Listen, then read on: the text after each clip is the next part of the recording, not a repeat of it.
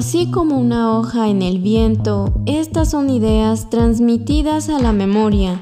Bienvenidos a la hoja suelta de Libreta Negra MX. Ya estamos al aire.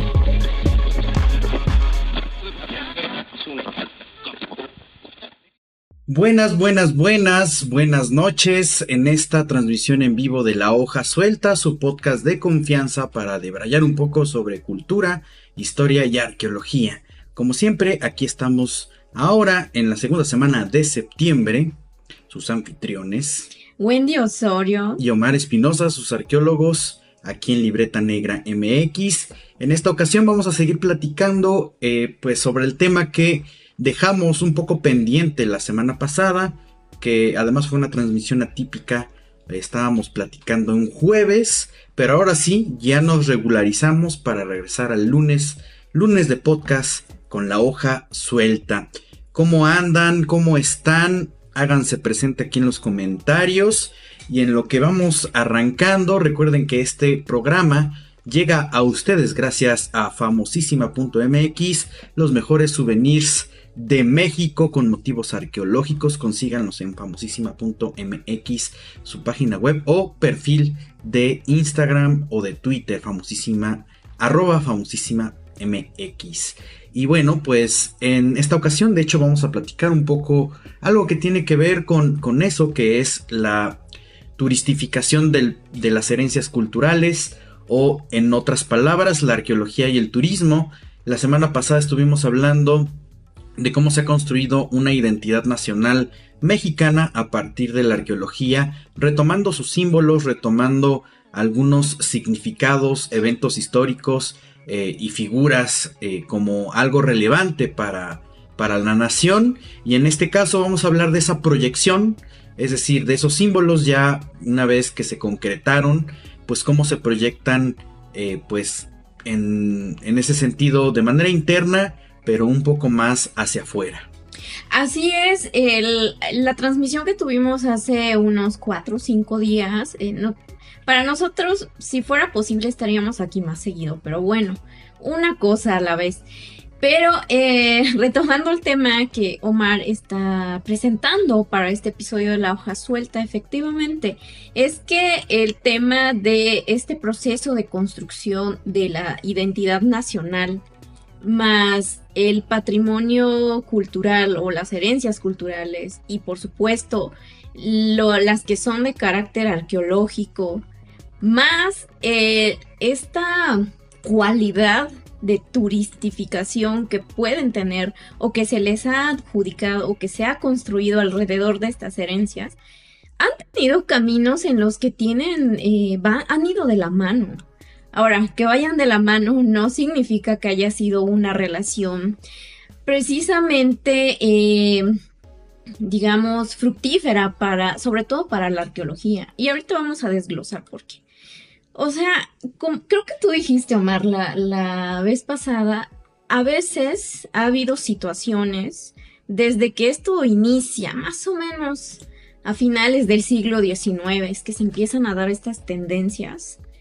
Eh, ha sido una relación de amor y odio, si lo queremos ver de ese modo, ¿no? Entonces, vamos a platicar de esto hoy. Eh, esperemos que quienes ya nos están acompañando, pues nos cuenten qué piensan, eh, qué experiencias han tenido eh, como turistas en estos espacios donde existen monumentos o vestigios arqueológicos. Y pues bueno, esperemos que nos hagan llegar sus comentarios, sus preguntas y bueno. Y además, y además saquen sus apuntes porque vamos a estar haciendo un repaso del programa pasado, como de que no, porque muchas cosas se repiten en ese sentido. Eh, el turismo es una industria muy importante en México, pero que también retoma elementos históricos, elementos eh, arqueológicos en ese sentido para tener una máxima eh, proyección y aprovechamiento de esos recursos culturales. De hecho, en ese sentido se llamaría, bueno, hay un nicho dentro de este turismo general que podríamos ponerle una etiqueta o una definición mucho más clara, que es el turismo cultural. El turismo cultural es aquel que se dedica directamente a observar y hacer eh, uso de estos elementos, de estos espacios, de estos eh, pues vestigios del pasado, llamado de, de manera directa, eh, en, esta formación o en este disfrute turístico, ¿no? Entonces quizá podríamos arrancar hablando un poco de qué es turismo y cómo se va relacionando con la arqueología. Recuerden que el turismo se entiende pues como esta actividad donde una persona en sus vacaciones pues sale de su contexto general, de su contexto habitual, muchas veces fuera de su país de, de, de hábitat y visita otras cosas por conocimiento, por disfrute, por, eh, por ocio y eh, pues esto va a sacar algún aprendizaje o alguna experiencia. Creo que aquí el tema que muchas veces se ha ah, usado dentro del turismo es que es una, una industria del ocio, una industria de eh, el esparcimiento.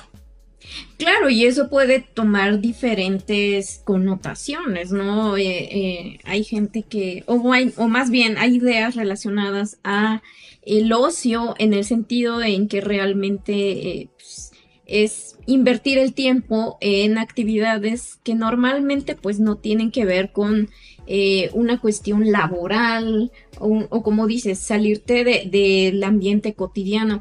Ahora, esta idea del turismo cultural, al menos en el caso de México, empieza a denominarse bajo esta categoría que va a abarcar estos espacios que tienen eh, elementos arqueológicos, históricos, eh, en fin, en, en esta categoría de cultura, expresiones vivas de los pueblos. Un poco haciéndole frente, digamos, a aquel turismo de masas, que en el caso de México eh, tiene un auge muy fuerte en los 60 y sobre todo cuando se proyecta esta área de Acapulco, ¿no? Entonces el turismo de masas promovía mucho, más bien los destinos de sol y playa. ¿No? Entonces ahí como que dicen, bueno, ese es un turismo masivo, eh, que en realidad está más encaminado al ocio, por no llamarlo de otra, de otra o a los vicios, como ustedes quieran. Y entonces se eh, propone, ¿no? Pues esto es turismo cultural y sí, y también empieza a surgir el ecoturismo.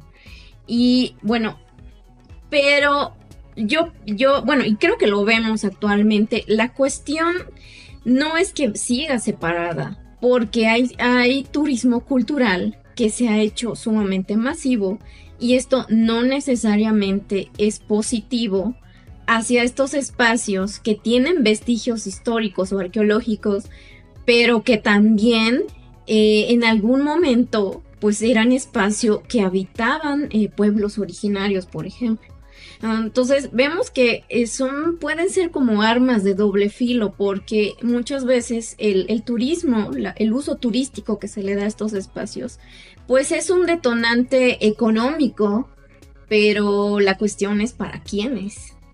Sí, ahí tendríamos que hacer esta puntualización. El turismo ha sido ampliamente debatido y argumentado, discutido en foros, donde se gasta uno la voz y la tinta como una, eh, como una actividad de luces y sombras, porque sin duda el esparcimiento es algo muy importante para el crecimiento personal y colectivo de las personas, pero también hay varios costos que se tienen que pagar cuando se habla de la turistificación o incluso pues de las actividades turísticas tanto en recursos naturales como en recursos culturales. Entonces ahí hay como una, un montón de cosas que comentar. Quizá podríamos entenderlo un poco con, con una perspectiva histórica que les quisiéramos dejar. Y aquí viene como un poco este repaso del que hablábamos la semana pasada.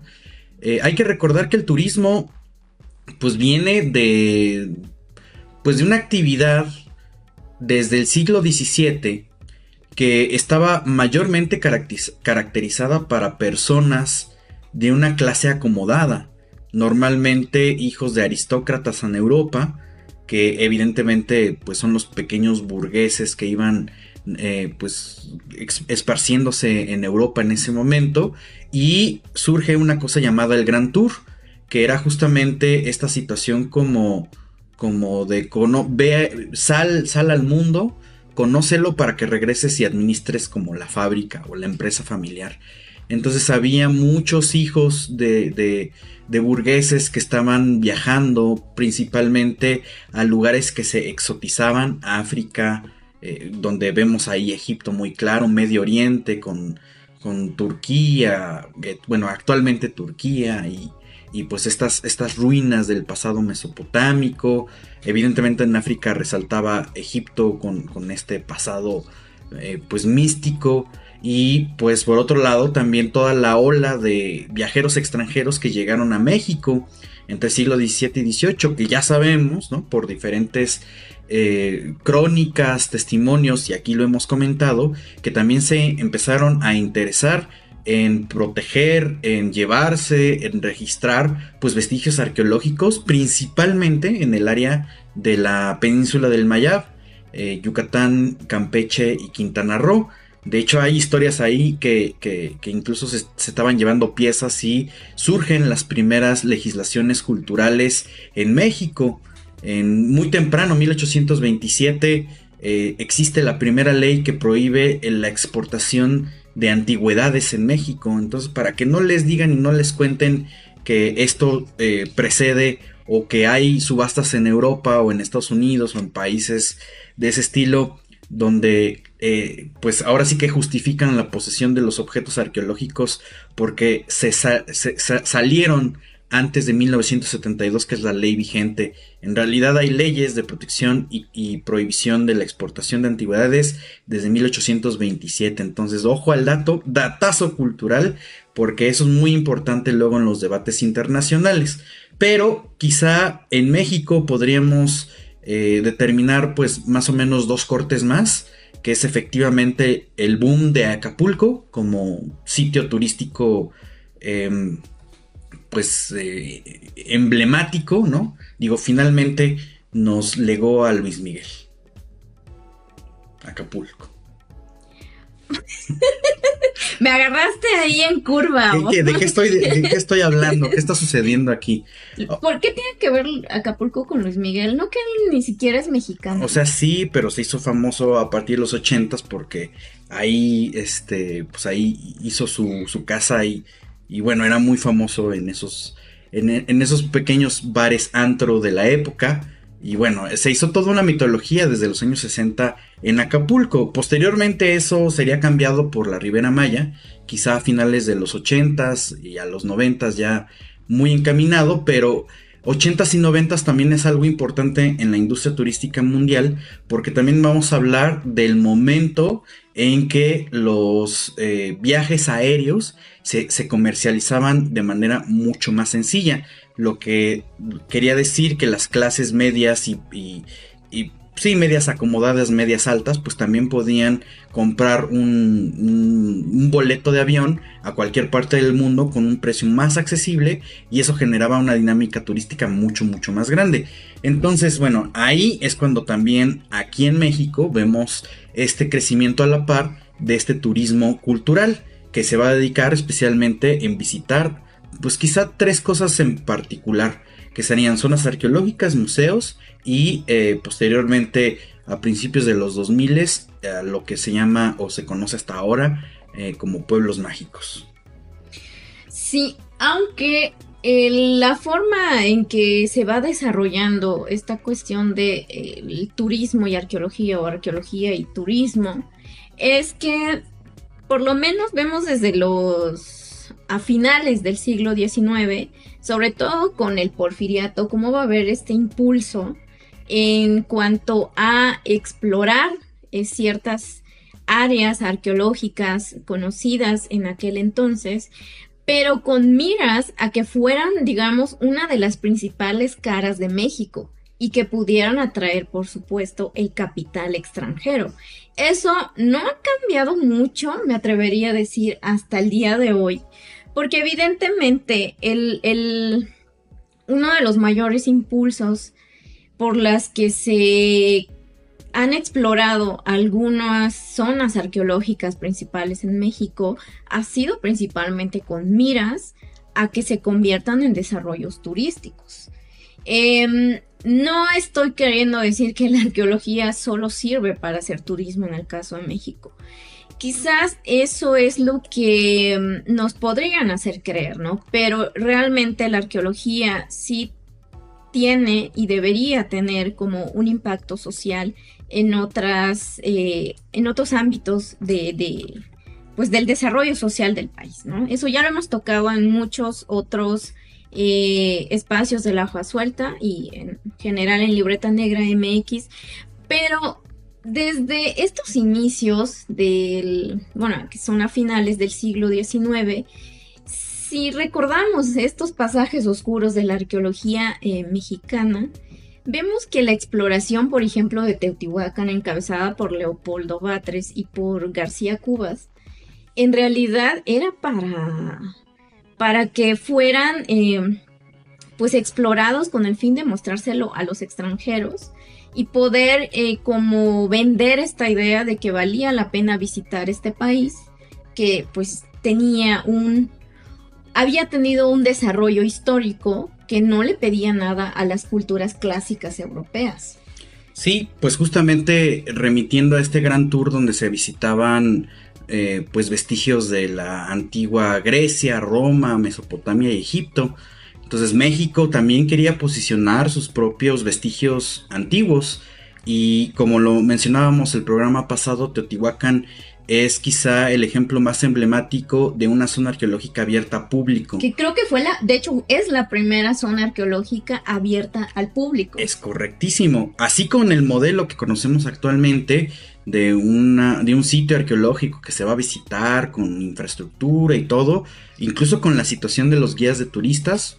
Eh, eh, Teotihuacán es donde comienza a este punto y nos podemos remitir justamente al año 1910 cuando se va a celebrar o bueno o un poquito antes en los preparativos para la celebración del de el, el centenario de la independencia de México por parte de Porfirio Díaz, vamos a ver que le encargan al arqueólogo pues principal o pues en ese sentido oficial del gobierno porfirista, Leopoldo Batres, que en ese momento había, había sido designado como inspector general de monumentos, pues eh, que, que, arregle la zona, que arregle en Teotihuacán para que eso sea visitado con motivo de este orgullo nacional de la independencia.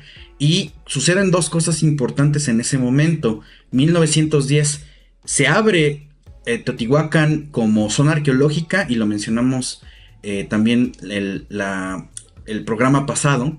Se abre con ese sentido de investigaciones arqueológicas ya formalizadas, financiadas por el gobierno mexicano, con una estructura más o menos eh, pues formal, que es esta Inspección General de Monumentos, que es una dependencia del gobierno que se dedicaba estrictamente para vigilar pues la, los, los, monumentos y las zonas arqueológicas que existían en el país, además de que existía el Departamento de Investigación del Museo Nacional, que estaba abierto desde 1825. Entonces, eso concentraba una cosa, pero por otro lado, tenemos esta anécdota de que eh, Teotihuacán es la primera zona arqueológica abierta a público eh, desde 1910. Y es muy curioso porque como que se juntaron un poco las líneas ahí, porque el primer evento oficial con el que se abre y se dan recorridos guiados a Teotihuacán es con el Congreso Internacional de Americanistas, que eh, esta situación de la asociación o los congresos internacionales de americanistas eran todos los intelectuales de la época que se dedicaban a la historia, arqueología y em, antropología. Eh, así hacen todavía varios eh, congresos o reuniones anuales en diferentes puntos del mundo. Y en ese momento México atrajo ese congreso internacional y ahí se dio esa reunión. Hay fotos muy muy emblemáticas de cómo están visitando Teotihuacán y también andaba por ahí este pues Porfirio Díaz encabezando la comitiva. Y pues ahí como que en ese evento académico donde se discutieron cosas eh, en general de la antropología americana o varios temas selectos de la antropología americana pues eh, se, dio, como evento principal eh, la visita a Teotihuacán y a partir de ahí pues vamos a ver los, pues las múltiples usos que, tiene Teotihuacán. Evidentemente, otro evento clave para esta zona arqueológica van a ser los trabajos de Manuel Gamio, 10 años después, em, que van a culminar en 1922 con el proyecto de la población del Valle de Teotihuacán, que pues es un libro clásico de eh, Teotihuacán, pero independientemente que es un libro importante para la arqueología teotihuacana, Manuel Gamio se dedicó a hacer la infraestructura turística, porque en realidad el Valle de Teotihuacán y el sitio arqueológico de Teotihuacán no tenían población. Entonces se, se trajeron o se mandaron llamar, se convocó a gente que quisiera vivir ahí y Manuel Gamio les dio como una, eh, una capacitación rapidísima para que se dedicaran a dos cosas. Y esto lo van a identificar hasta la fecha. Quien visita Teotihuacán sabe, sabe de qué estoy hablando. Es primero, pues la gente que dé los recorridos ahí directamente en la, en la zona arqueológica. Y segundo, a, eh, a, que se comercialice artesanía local de, eh, en, el, en el sitio. Y entonces ya tenemos como el cierre completo de lo que es un sitio o una zona arqueológica abierta al público con los servicios que requiere, ¿no? La gente que va a dar explicaciones y además los puestos de vendimia de diferentes, de diferentes productos, desde alimentos hasta las artesanías.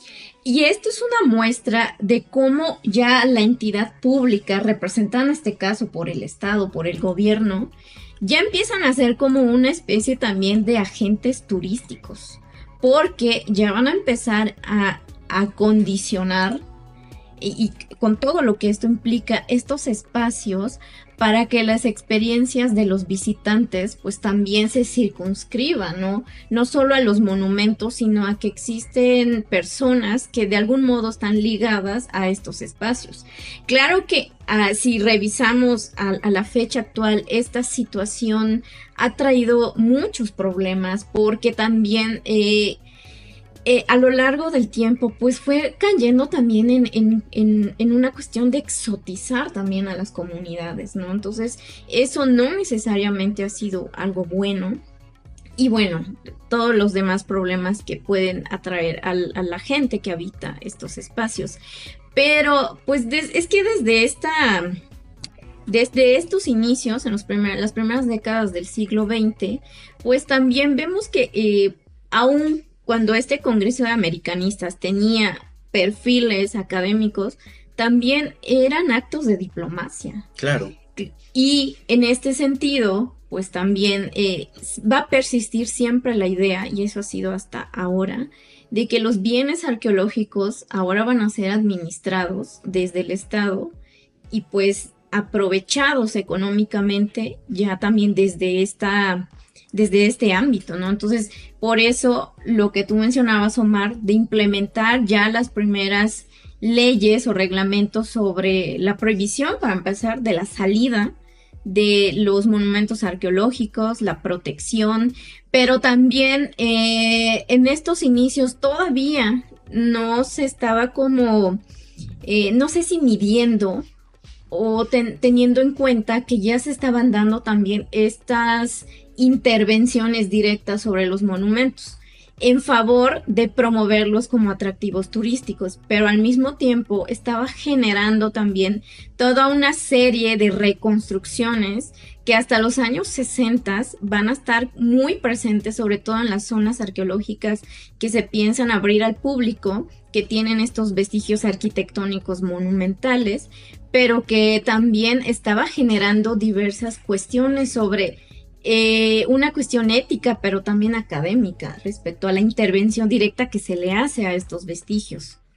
Sí, aquí hay varias cosas interesantes que comentar, pero ya vimos que aquí hay algunos comentarios, ya se hicieron presentes. Muchas gracias por acompañarnos en esta transmisión en vivo. Recuerden que estamos en YouTube y en Facebook Live. Y posteriormente van a poder encontrar este programa pues en plataformas de podcast como Spotify y Apple Podcast. Eh, Rosa Ana Severino nos manda una, un saludo. Céfiro Sayoros dice muy buenas noches. Pero recuerden que los mexicanos nacen donde Chabela Vargas dijo, donde nos da la gana. Ahí está, por lo de Luis Miguel. Eh, Noemí Hernández dice, hola, buenas noches, saludos Libreta Negra. Hola Noemí y Juan Astrolabio, muy buenas noches, ya andan por acá. Pues eh, coméntenos también qué les parece esta, esta relación entre arqueología y turismo, y en un momentito vamos a poner o vamos a resolver la pregunta que puse como título en este video, que es el turismo es bueno para las zonas arqueológicas en México. Creo que es una reflexión a largo plazo, pero importante y necesaria. Yo creo que esta cuestión de la intervención hacia, sobre todo a lo arquitectónico, pues sí va a generar mucha polémica y marca ciertos pasajes ahí, no sé qué tan oscuros en la historia de la arqueología mexicana.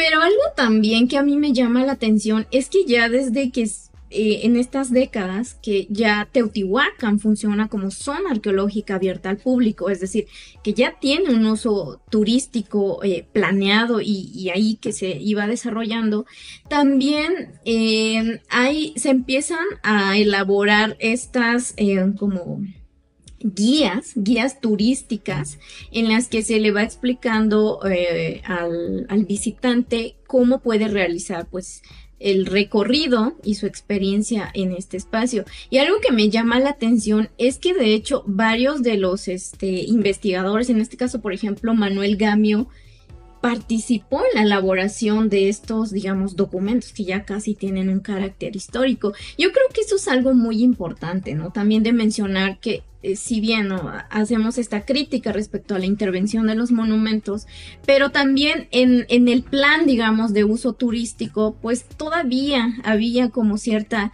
eh, injerencia de, de parte de la comunidad, digamos, académica sobre eh, las prácticas turísticas en, las zonas, que yo creo que eh, en, las décadas posteriores y hasta el día de hoy va a ser una relación muy complicada.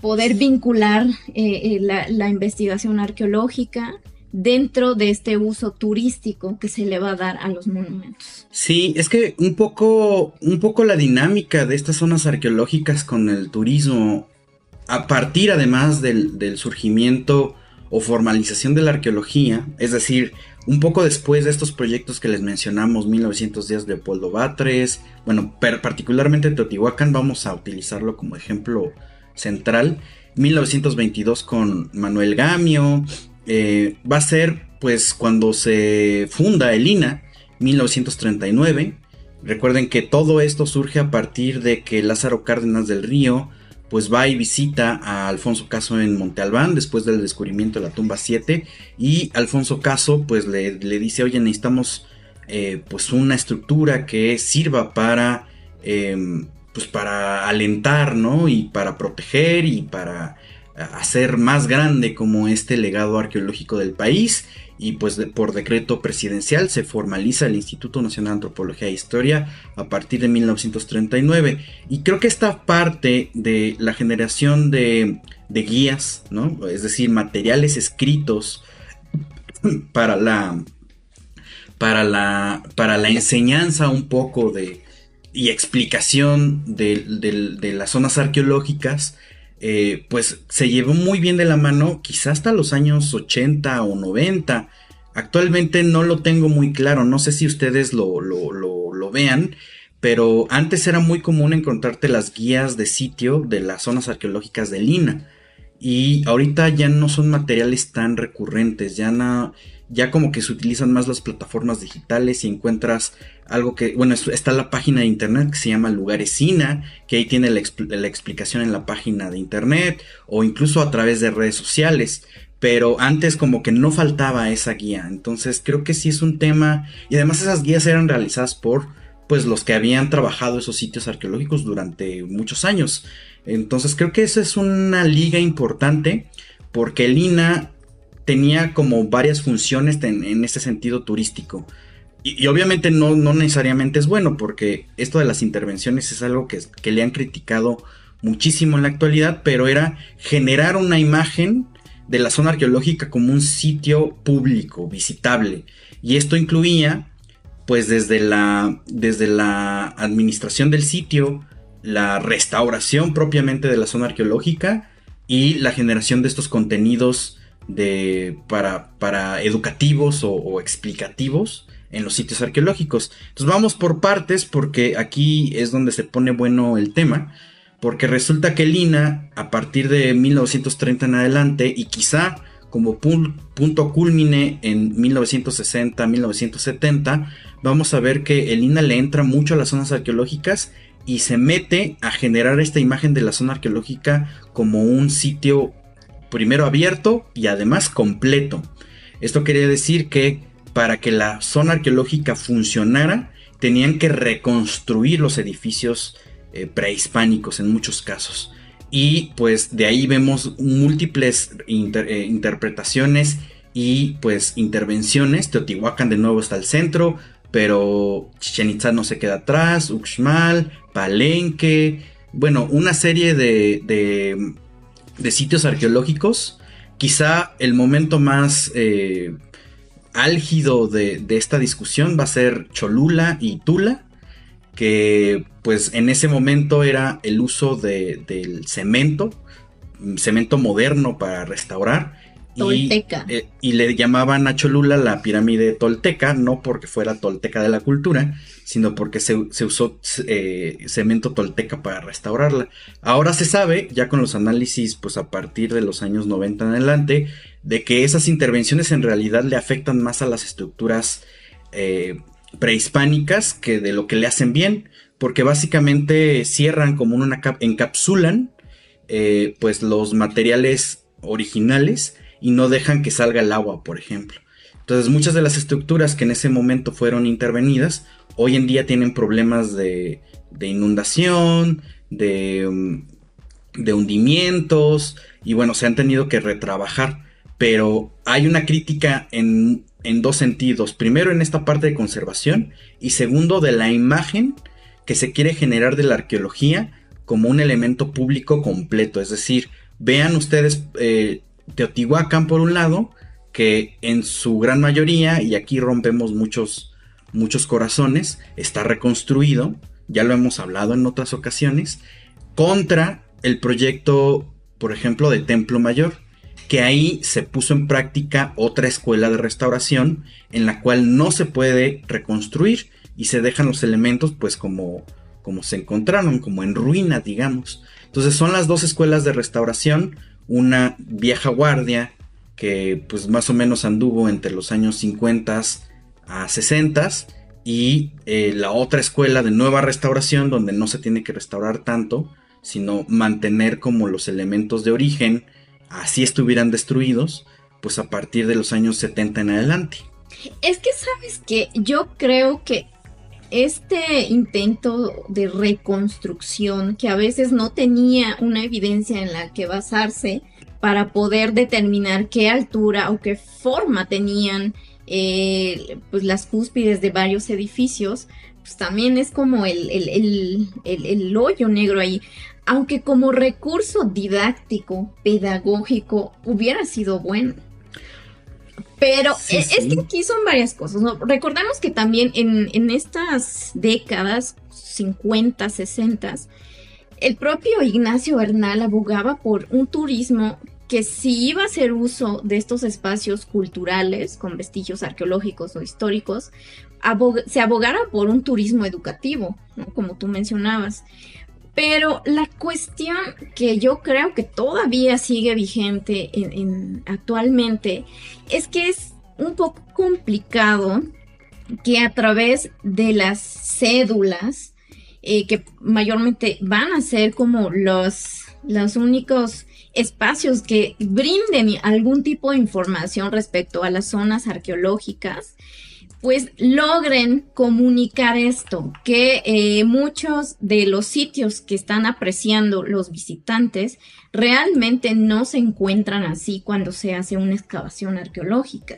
Eso lo hemos eh, subrayado en varios espacios aquí en Libreta Negra MX, que hace falta también como comunicar este proceso de investigación que se, que, se hace con estos vestigios y el por qué algunos sí tuvieron este proceso de intervención y otros, eh, claro que eh, hasta donde fuera, hasta donde la evidencia permitiera hacer como esta reconstrucción, pero también que algunas simplemente no se puede porque no existe un respaldo, ¿no? Que te indique cómo pudo haber sido, eh, pues, e, en forma y contenido también estos monumentos. Pero yo creo que eso eh, sí suele generar confusiones entre los visitantes, ¿sabes? Y es algo que falta resolver en estos espacios. Y también aquí podemos incluir a los propios museos arqueológicos. Sí, de hecho, esto es un tema central en nuestro taller de apreciación arqueológica que no hemos hecho otra vez, pero que hicimos a principio de año, porque lo que de lo que estamos hablando aquí es que se hace una imagen paralela tanto de los sitios arqueológicos como eh, los elementos, los objetos o piezas que se muestran en los museos. Es decir, se descontextualiza el punto de, pues, de, de estos lugares y de estos objetos porque realmente ya perdieron esa esencia o ese, ese, ese uso original. Y pues por ejemplo, uno va a Palenque, por decir algo, y está muy bonito cortado el pasto. Eh, pero eso no es el, la, la, distribución original. De hecho, en varias zonas arqueológicas, incluyendo Palenque, muchas veces coexisten edificios que no son de la misma temporalidad. Es decir, eh, se mantienen unos que son más modernos, que se ven en buen estado de conservación y a veces con las excavaciones arqueológicas y con los trabajos de intervención se descubren o se mantienen otros que a veces hay una separación entre ellos, no sé, por decir de 100 años, 50 años o, incluso más. Y entonces eh, ahí se está generando una imagen que ya no es, eh, ya no es la original, ya no es un contexto que nos dé como esta autenticidad. Aunque curiosamente, em, en realidad, si ustedes ven los principios del turismo cultural y específicamente del turismo arqueológico, pues se vende como que estás visitando las cosas auténticas, ¿no? Estás visitando o estás generando esta dinámica donde vas a conocer, pues como una ventana al pasado. Lo que pasa es que de repente no se sabe qué pasado es el que estás visitando. Entonces, eso sucede igualito en los objetos o piezas arqueológicas que están en los museos. Ahí lo que uno ve es pues una pieza ya muy bien trabajada que está totalmente como, como volando etéreamente en una vitrina, pero no te da esta relación de uso. De hecho, incluso hay una imagen todavía más abismal entre las piezas como de uso cotidiano con las piezas que se muestran en los museos, porque en los museos nada más se expone lo que está completo, piezas completas y que tienen como cierto eh, pues canon estético, pero las piezas normales o las piezas que son pues no sé, de una vajilla de servicio de alimento, pues eso no se mantiene o no se pone tan ahí, eh, tan visible porque no son tan vistosas.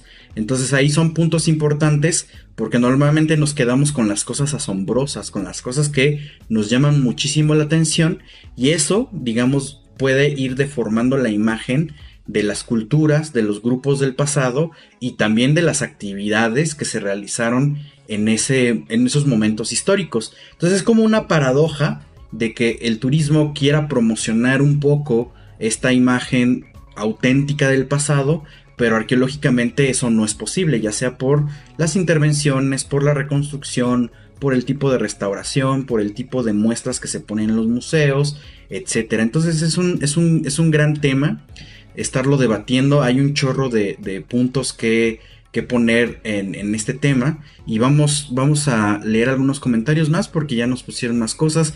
Claro que les invitamos a que dejen su comentario, su pregunta. Eh, María Rosa Pérez desde Facebook nos saluda. Muy buenas noches. Que llegó tarde, pero pues estamos Estamos tranquilos, es un buen lunes de, podcast. Acompáñenos y pues llámenle a todos sus amistades y familiares. Ya estamos aquí platicando turismo y arqueología. Por supuesto, eh, déjenos alguna anécdota que tengan en algún sitio arqueológico. Eso también es muy bueno.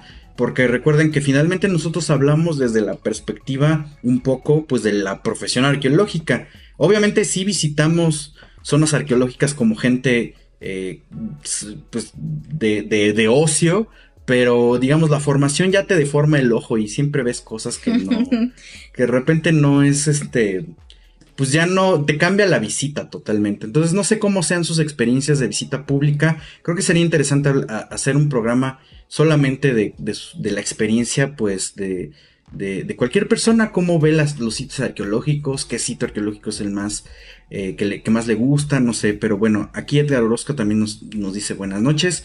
Y Juan Astrolabio nos dice, ¿es buena esa dualidad de zona arqueológica mercado de artesanías? ¿Funcionan? Pues sí, sí funciona. De nuevo, esto es una herencia directa de Manuel Gamio, este eh, pues precursor llamado padre de la antropología mexicana. Pero pues para que vean que no es una, no es una situación que, que, que se haya dado de manera natural.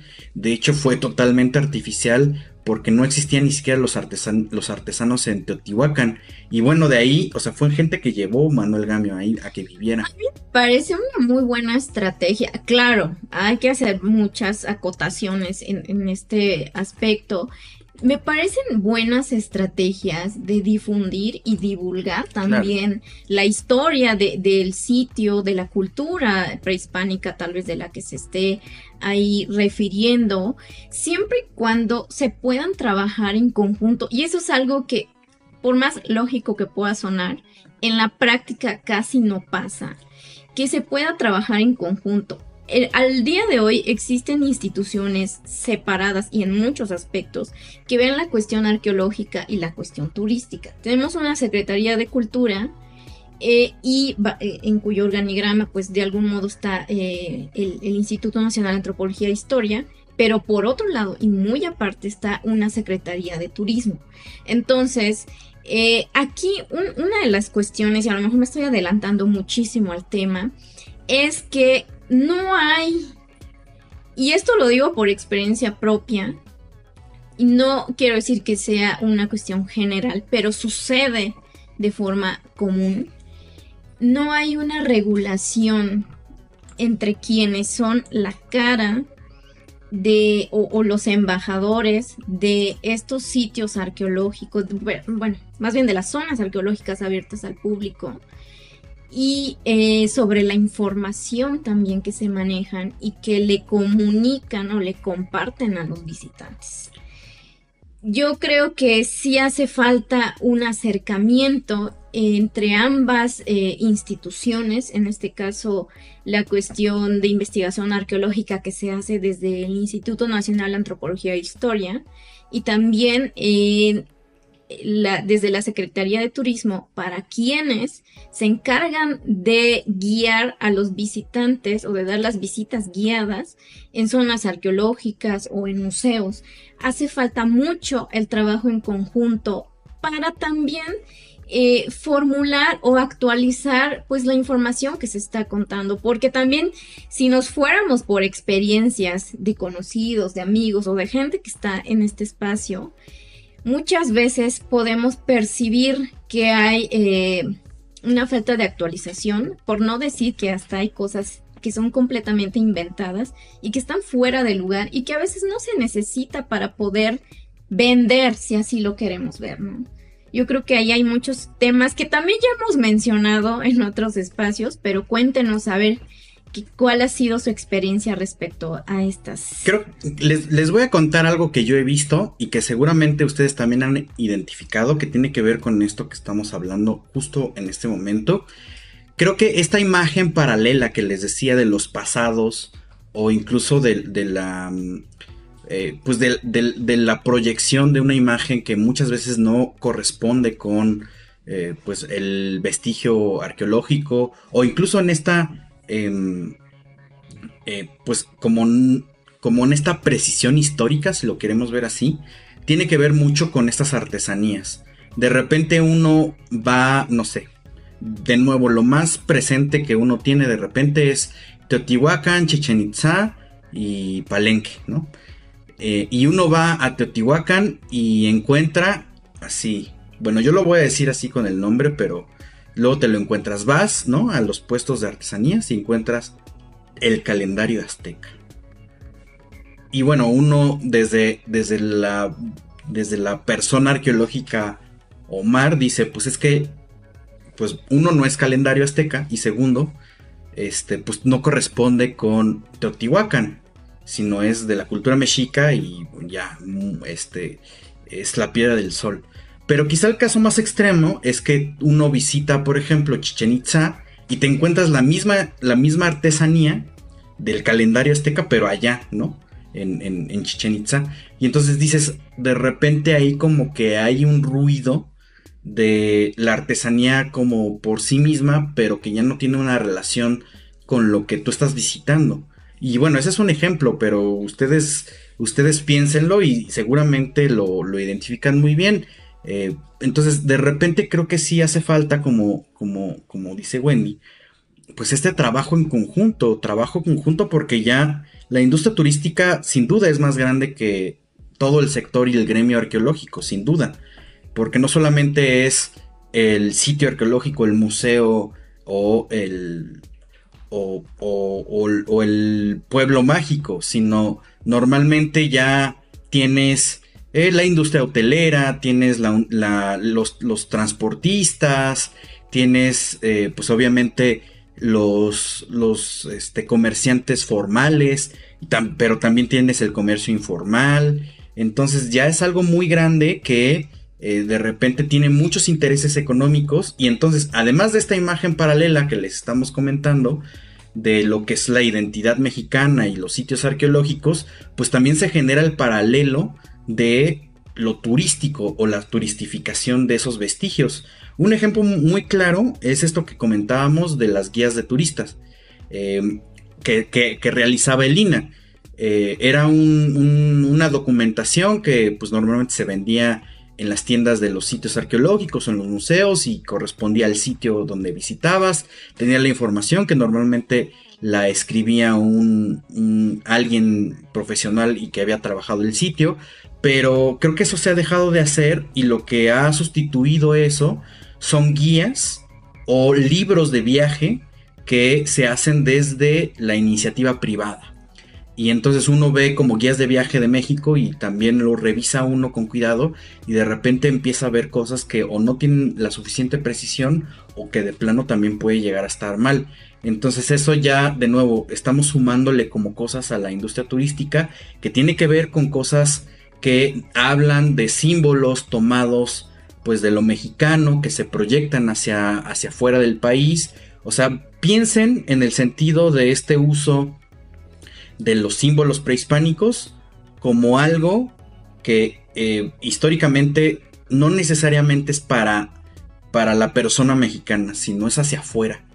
Eh, digo, ya sé que es como el cliché, el chiste, pero es un poco como lo que sucede esta misma semana, ¿no? Del 15 al 16 de septiembre. Eh, muchos de repente nos burlamos o hacemos el chiste de, ah, ya va a llegar el día donde los mexicanos se, se disfrazan de mexicanos. Pero es un poco eso. O sea, vender la piedra del sol en, en, Chichen Itza, o como aquí dice Edgar Orozco, los ceniceros de Chacmol, que también te puedes encontrar aquí en el centro de México. O sea, a lo mejor sí es algo que pide pues la gente que visita México, porque a lo mejor no, no puede ir al Museo de Antropología, o no puede ir a Palenque, o nada más va a conocer Teotihuacán, o no sé. Entonces de repente, pues sí es necesario que tengan ahí cosas. Pero pues ahora, sí que unas por otras y pensemos en el impacto que esto genera de la imagen de estos sitios, pues con la información que corresponde. Juan Astrolabio por acá nos dice también, de niño recuerdo que a la entrada de Templo Mayor había algo como tianguis de artesanías y los típicos danzantes, pero ahora ya no veo nada, solo a ratos los danzantes y los que hacen limpias. Sí, ahí todavía están. Hay algunos puestos, eh, pero pues creo que desde que remodelaron la, la plaza, ese lugar antes de la entrada de Templo Mayor, pues sí, como que, eh, pues me imagino que quisieron eh, sistematizar o mover los puestos, porque ya hay como puestos de revistas que sí tienen cosas, y de hecho hay un kiosco de información turística. Entonces, bueno, Alfonso, presente, eh, qué bueno que ya llegaste por acá, Alfonso. Eh, Juan Astrolabio nos sigue diciendo, ojalá pudieran trabajar en conjunto porque te venden piezas mayas, olmecas y hasta alienígenas en esos mercados de artesanías y pues todo mezclado confunde más. Exactamente, ese es como el, el punto final de, de, este, de este comentario. Es que al final no solamente se trata de una imagen paralela, sino en mi sentir personal creo que confunde un poco pues como esta variabilidad y cosas que de repente mezclan ahí o que te venden al mismo tiempo. O sea, bueno, no sé, igual, igual lo estoy viendo desde un sentido muy educativo y dejando de lado el ocio y el, y el esparcimiento que requiere o que de repente necesita lo turístico. Pero bueno, no sé, ustedes son mejor, tendrán una mejor opinión. Sí, yo creo que fomenta más la imagen distorsionada de, de las culturas, de quienes habitaron estos espacios, pero también aquí hay algo que siempre me ha llamado la atención.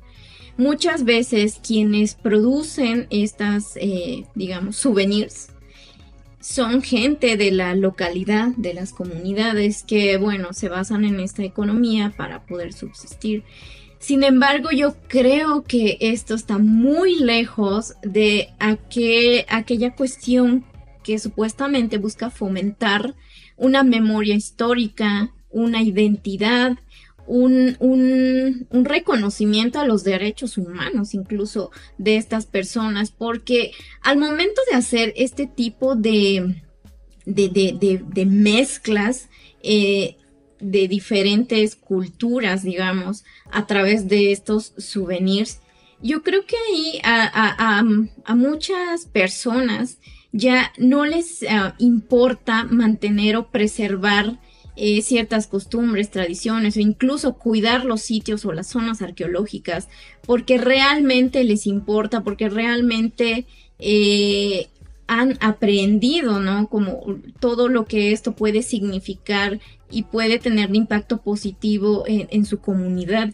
Yo creo que es más bien una cuestión ya de mercantilización que no es del todo mal, pero cuando toma estos caminos, yo creo que va rompiendo también muchas dinámicas dentro de la comunidad, porque cuando se basan en, prácticas meramente mercantiles, la gente de las comunidades muchas veces se presta al desarrollo de monopolios, de competencias, de muchas... Eh, conflictos incluso. Y el caso, por ejemplo, de, de Piste, que es donde está el sitio arqueológico de Chichen Itza, es un ejemplo en el que históricamente ha habido incluso eh, encuentros pues muy fatídicos entre los las diferentes digamos eh, grupos de artesanos entonces yo creo que es algo que también tenemos que pensar a la hora de, de estar viendo esto que tal vez a nosotros desde nuestra deformación arqueológica pues claro que nos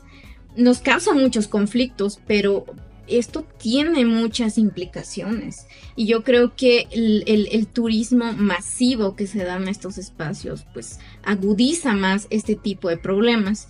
Y es algo que difícilmente se pueda revertir, sobre todo porque ahora en estos megaproyectos, no vamos a decir nombres, ¿verdad? Pero ya saben cuál es. sí, ahora hay uno que se está cocinando muy bien este, siguen eh, reproduciendo estos modelos, aunque muchos lo nieguen, pero ahí lo estamos viendo. Es que creo que, creo que ahí el punto es que se llega al, estereotipo, ¿no? En lugar de generar esta identidad cultural, se llega al estereotipo. Entonces, pues el estereotipo ya tiene un, peso simbólico que no necesariamente es correcto, ni bueno, ni, ni, ni positivo. Es de nuevo, es vender el calendario azteca en Chichen, ¿no? o no sé, es ese ejemplo, ¿no?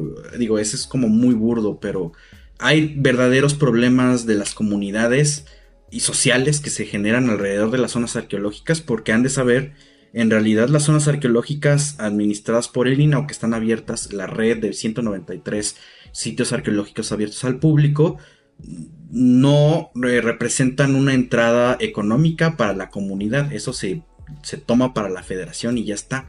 Entonces, de repente es muy, muy complicado. De hecho, en las noticias modernas, eh, lo vimos quizá este el, este, el año pasado y este año, eh, chequen en internet eh, las notas que se hicieron en Cobá o en Disibichaltún, donde la comunidad cerraba la carretera de entrada al sitio arqueológico porque están pidiendo negociar con el INA, pues de que ellos no están teniendo ningún beneficio y eso que son parte de la comunidad donde está ese sitio arqueológico. Entonces ahí también empezamos a ver otros problemas que tienen que ver con, no solamente con la identidad, con, con, la industria económica o con el sector económico, sino también con la administración de los bienes y recursos nacionales, que en teoría son de todos, como lo dice la constitución, pero no necesariamente son de todos. Entonces está como raro ahí o muy complicado. Eh, Noemí Hernández nos dice, esas guías eran editadas por Elina y Salvat, de color gris, muy buena información. También nos dicen... O sea, estoy entendiendo que ya no las hacen, o mm. más bien ya no tienen tanta circulación. Yo, yo no he visto tanto esas guías pero también coméntenos ustedes. sí, si alguien tiene el dato actualizado, por favor compártanlo. Aunque yo prometo averiguarlo porque ya me quedé mucho con esa duda. Es que sí, o sea, el sitio que normalmente tú encuentras cuando estás medio sondeando que quieres visitar una zona arqueológica, los sitios principales ahí, bueno, primero Wikipedia y dos, eh, una página de internet que se llama Lugaresina que está haciendo la suerte de este tipo de mini guías porque ahí viene condensada toda la información aunque como suele suceder en las páginas de Lina, luego no es tan funcional porque luego no abre o no está disponible por alguna razón. Entonces, bueno, ahí pasa algo. Noemí Hernández también nos comenta, Wendy, diste en el clavo, la falta de regulación y profesionalización de los guías de turistas es un gran problema. Mi esposo es arqueólogo y se dedica a la difusión mediante las visitas guiadas y está batallando mucho con la informalidad que ha aumentado indiscriminadamente. Antes tenías que certificarte constantemente por Sectur por medio de cursos para resellar la credencial. Ahora cualquiera puede clonar este requisito y dicen cada cosa. Esto sí que daña el sitio. Sí, ahí también estoy de acuerdo, eh, Noemí, eh, porque pues finalmente, de nuevo, una cosa es como dañar la imagen pública de los sitios. Pero bueno, también estamos hablando de procesos de desinformación. Yo he escuchado guías, o sea, hay que poner atención ahí, pero lo voy a decir así. Yo he escuchado guías oficiales con su credencial de Sectur promoviendo cosas de alienígenas ancestrales y entonces te quedas pensando qué hubo aquí, ¿no? Aquí hay un problema grande porque no solo ya ya sé que tenemos pendiente el programa de alienígenas ancestrales, ya lo trataremos algún día, pero o sea, piensen el impacto de un guía de turista certificado que está como promoviendo este tipo de, información. Digo, no estamos hablando por todos los guías, hay como cosas ahí, pero algo está pasando por lo, por lo, por lo que por lo que algún guía decide utilizar esa información y no, pues no sé, un libro de, de las investigaciones más recientes eh, del sitio, no sé, no sé qué está sucediendo. Ahí está la cuestión, el por qué se decide dar este tipo de información y no quizá la que se generó de alguna investigación reciente, ¿no? Yo creo que hay, hace falta, Omar, yo insisto en, este acercamiento interinstitucional, pero bueno, existen demasiados intereses de por medio, pero yo pienso que es algo que es viable.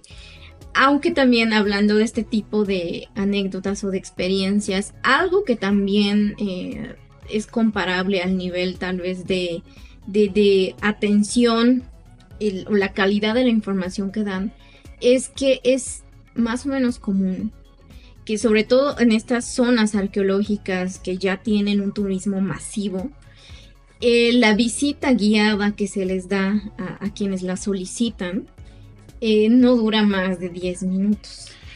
Quita tú el tipo de información que se brinde sino también el tiempo que se le dedica a, a ese servicio. Yo no sé si tiene que, bueno, creo que sí tiene que ver, por supuesto, ¿no? De estar como, pues, entre más, eh, digamos, entradas se tengan, pues yo creo que finalmente es uno de los intereses principales. Y es que según en, en, en la ley de turismo, en, si no mal estoy en el artículo segundo, fracción 8, dice que no pueden manejar grupos de más de 25 personas. Lo cual es adecuado, sí. Pero yo he visto que sí lo hacen. Mira nada más. Ah, y esto yo creo que tiene que ver también eh, el hecho de que tal vez esté controlado el número de visitantes a los que puedes darle, darles el recorrido, pues tiene que los solventas pues despachándolos muy rápido finalmente pues llegas a pues cubrir es que hay, hay que decirlo con todas sus letras, o sea, es que también pensemos que finalmente ser guía es guía de turistas es, es, un servicio y ese servicio pues se da en función de la comisión que tú cobras cuando recibes gente. Entonces, de hecho, esto no es nada, que nosotros no, no esté, eh, que, inventemos. De hecho, hay un podcast que se hizo muy famoso, la, eh, Cosas de Jacobo Wong con, con eh, Roberto Martínez, donde comentaron una visita que hicieron a Chichen Itza. Y es que este, estaban comentando que ellos fueron a Chichen Itza y que contrataron un guía local y que los despachó como en 15 minutos. Y pues bueno, lo que estaban pensando era justamente eso. Bueno, pues es que si el trabajo se trata de que yo reciba gente, pues entonces mientras más gente reciba en todo a lo largo del día, pues más, eh, pues mejor me va a ir. Y pues claro, así como dice aquí Edgar Orozco, así, así es el maldito capitalismo pero pues también bueno, cómo va a quedar el servicio de a esa anécdota muchos, información? muchos le pusieron estafa turística exacto porque bueno yo creo que también ahí hay una cuestión de claro que hay todo tipo de públicos hay quienes tal vez sí lo que quieren, tal vez porque van de paso, pero quieren conocer un poco de estas, de estos espacios culturales pues eh, no necesita que se le dé una profundidad a la visita guiada. Pero eso no tiene que estar peleado con una información distorsionada o peor, que, sea, que esté totalmente fuera de la realidad.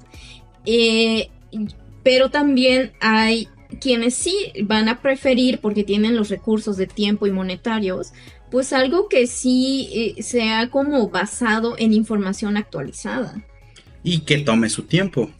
Claro, e, entonces yo creo que hace falta como considerar que, eh, o, lo que yo siempre digo, no subestimar a los visitantes, al público que quiere conocer estos espacios, que tiene diferentes intereses. Yo creo que también ahí hay una cuestión de ética, que no estoy generalizando, pero lamentablemente sucede mucho, e insisto, en estas zonas, Chichen es un ejemplo, lamentablemente por excelencia, de malas experiencias, ¿sabes? Y, es que al final le voy a poner otro granito a ese ejemplo, porque también pensemos en el nivel de influencia que de repente tiene este tipo de programas o este tipo de figuras mediáticas. Porque resulta que el chisme no se quedó ahí. O sea, este del podcast de cosas. Resulta que porque el programa pues tiene buen impacto pues en YouTube, pues eh, Sectur y el gobierno de Yucatán se enteran de esta situación y contactan a este podcast, pues explicando de que pues luego hay guías, guías patitos o, piratas y que les tocó un servicio de esto, pero pues que Sectur eh, tiene, tiene los avales y que da las certificaciones y que una disculpa y no sé qué. O sea, creo que ese ejemplo es muy visible porque las figuras son muy mediáticas pero de repente, o sea, ya, ya sabemos que este proyecto está en crecimiento, pero nadie nos pela en ese sentido.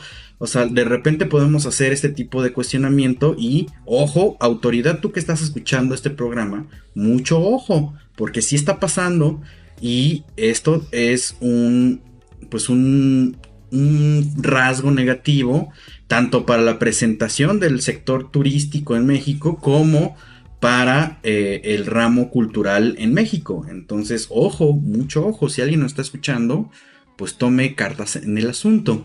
Y bueno, pues ya como se nos está terminando en esta ocasión el programa, vamos a cerrar un par, eh, un par de comentarios más y además les traemos unas recomendaciones que directa e indirectamente tienen que ver con el tema, pero como pueden ver es un chisme bastante amplio, amplio, amplio.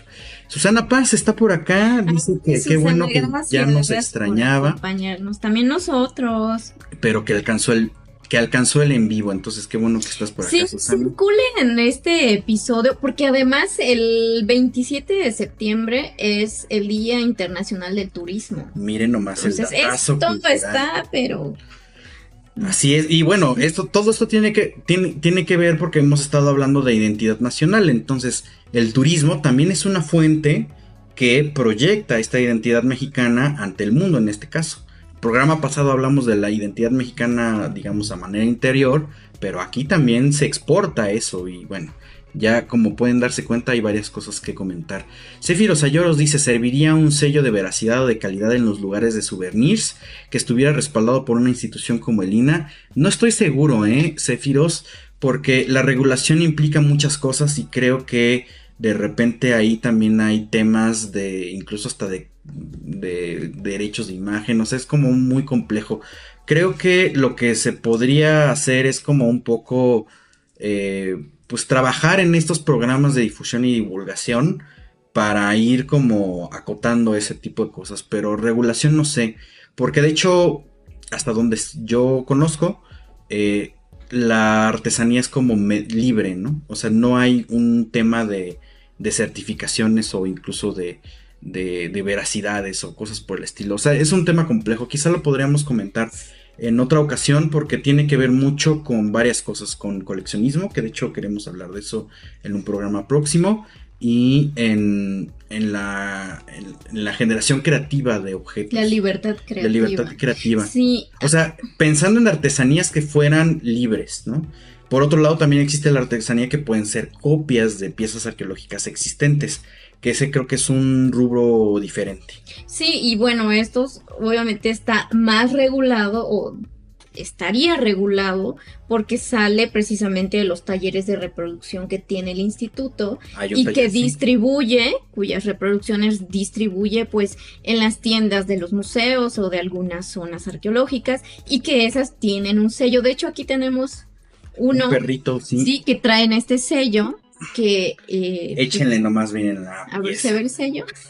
Ahí está. Ay, sí, es un perrito. Mira, este tipo de reproducción sí está regulado, pero es que estos vienen de el taller oficial de reproducciones de Lina y este sí tiene un sello aquí. Pero pues de nuevo, esta es una situación que viene directamente de, eh, de Lina.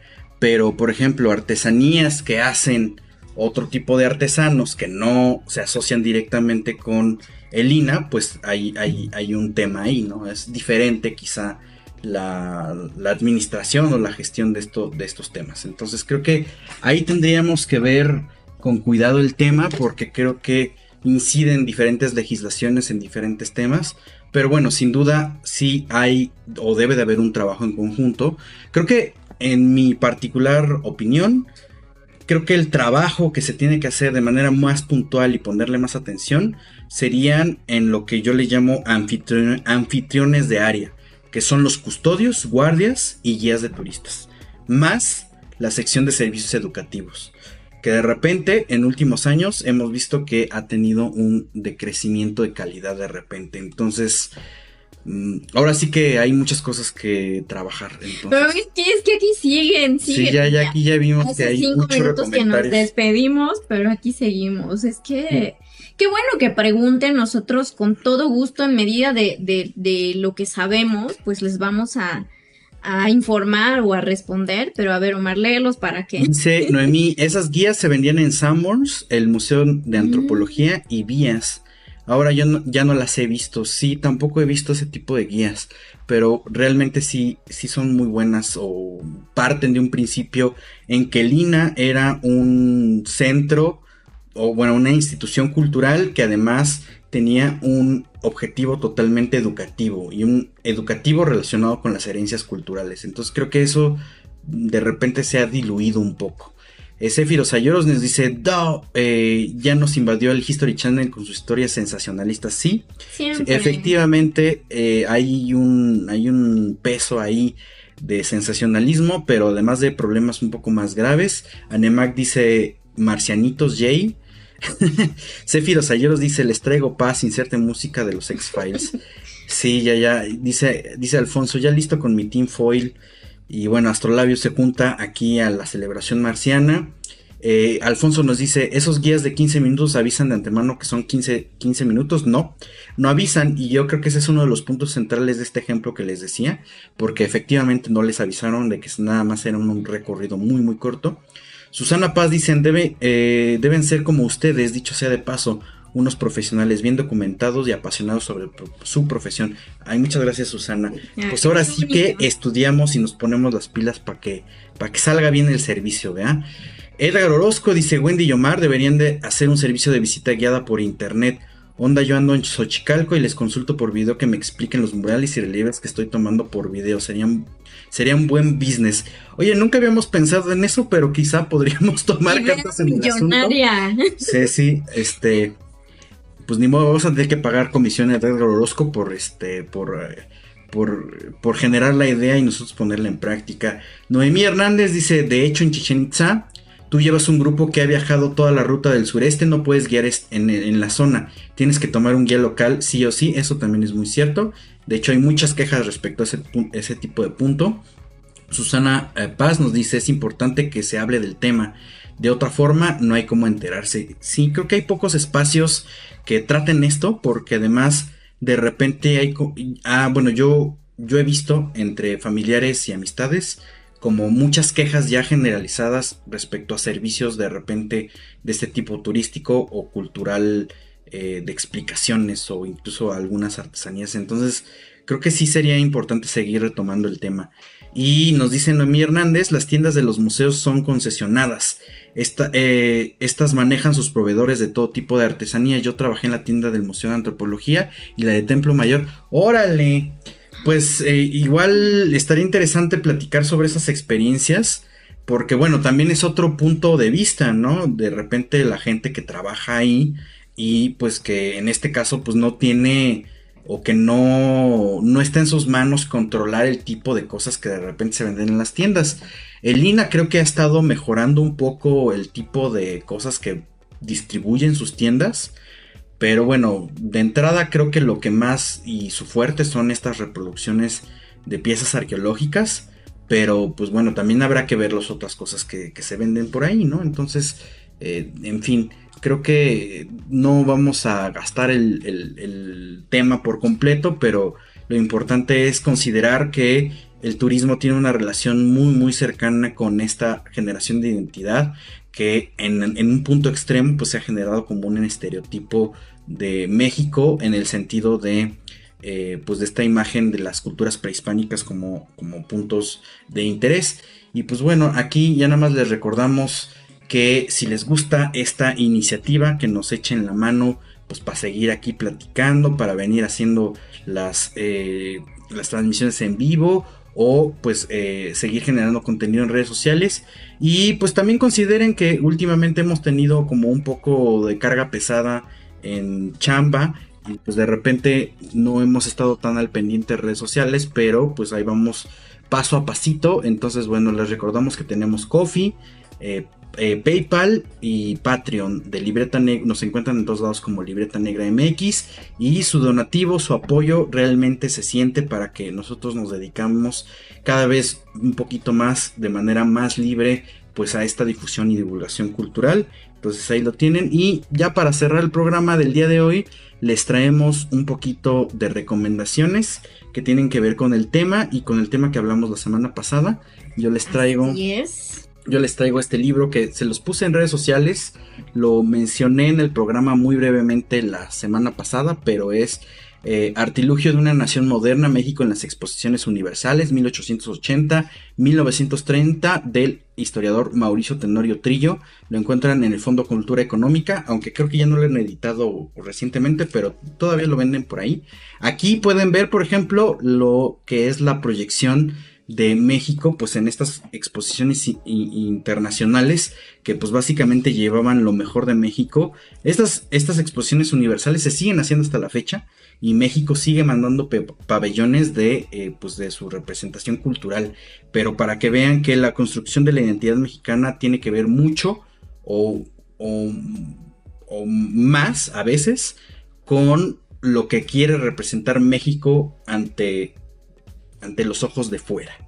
Claro que desde el episodio pasado ya hemos mencionado cuáles son estos patrones que se siguen para hacer este tipo de exposiciones. Sí, exactamente. Este libro lo mencionamos también la semana pasada, pero en realidad tiene que ver mucho con este tema, porque, bueno, básicamente es, eh, tiene tres ejes, que es arqueología, nacionalismo y arqueología. Es Arqueología en Circulación, Nacionalismo y, turista, eh, y Turismo en, en monedas, billetes, timbres postales y guías de turistas en el México postrevolucionario. Eh, y vean pues cómo también es la generación de todos los símbolos mexicanos o de culturas prehispánicas como mexicanos. Hay un capítulo entero que habla sobre turismo cultural y pues me parece que sí eh, desnuda mucho las prácticas eh, turísticas pues que tienen que ver con los sitios arqueológicos y museos de arqueología. Entonces pues bueno, ahí está el libro. Este es un libro muy reciente, 2020. Entonces bueno, ahí está. De ahí sacamos principalmente el, el rollo del día de hoy. Y pues ya para cerrar les traemos dos recomendaciones literarias fuera del tema, pero que son em, novedades editoriales. Entonces creo que eso es muy bueno para que corran, corran para, eh, para conseguir estas novedades editoriales. Son dos y son directamente que nos envía el Colegio Nacional. El primero es este, es eh, el homenaje o el opúsculo homenaje a Miguel León Portilla, eh, homenaje luctuoso, y pues es una serie de conferencias que se dieron en el Colegio Nacional con temas que manejaba León Portilla, Miguel León Portilla, ya saben que es eh, pues uno de los principales autores de antropología e historia mexicana. Y pues bueno aquí hay varias varias menciones con motivo. Es un opúsculo Colegio Nacional, Miguel León Portilla, homenaje luctuoso.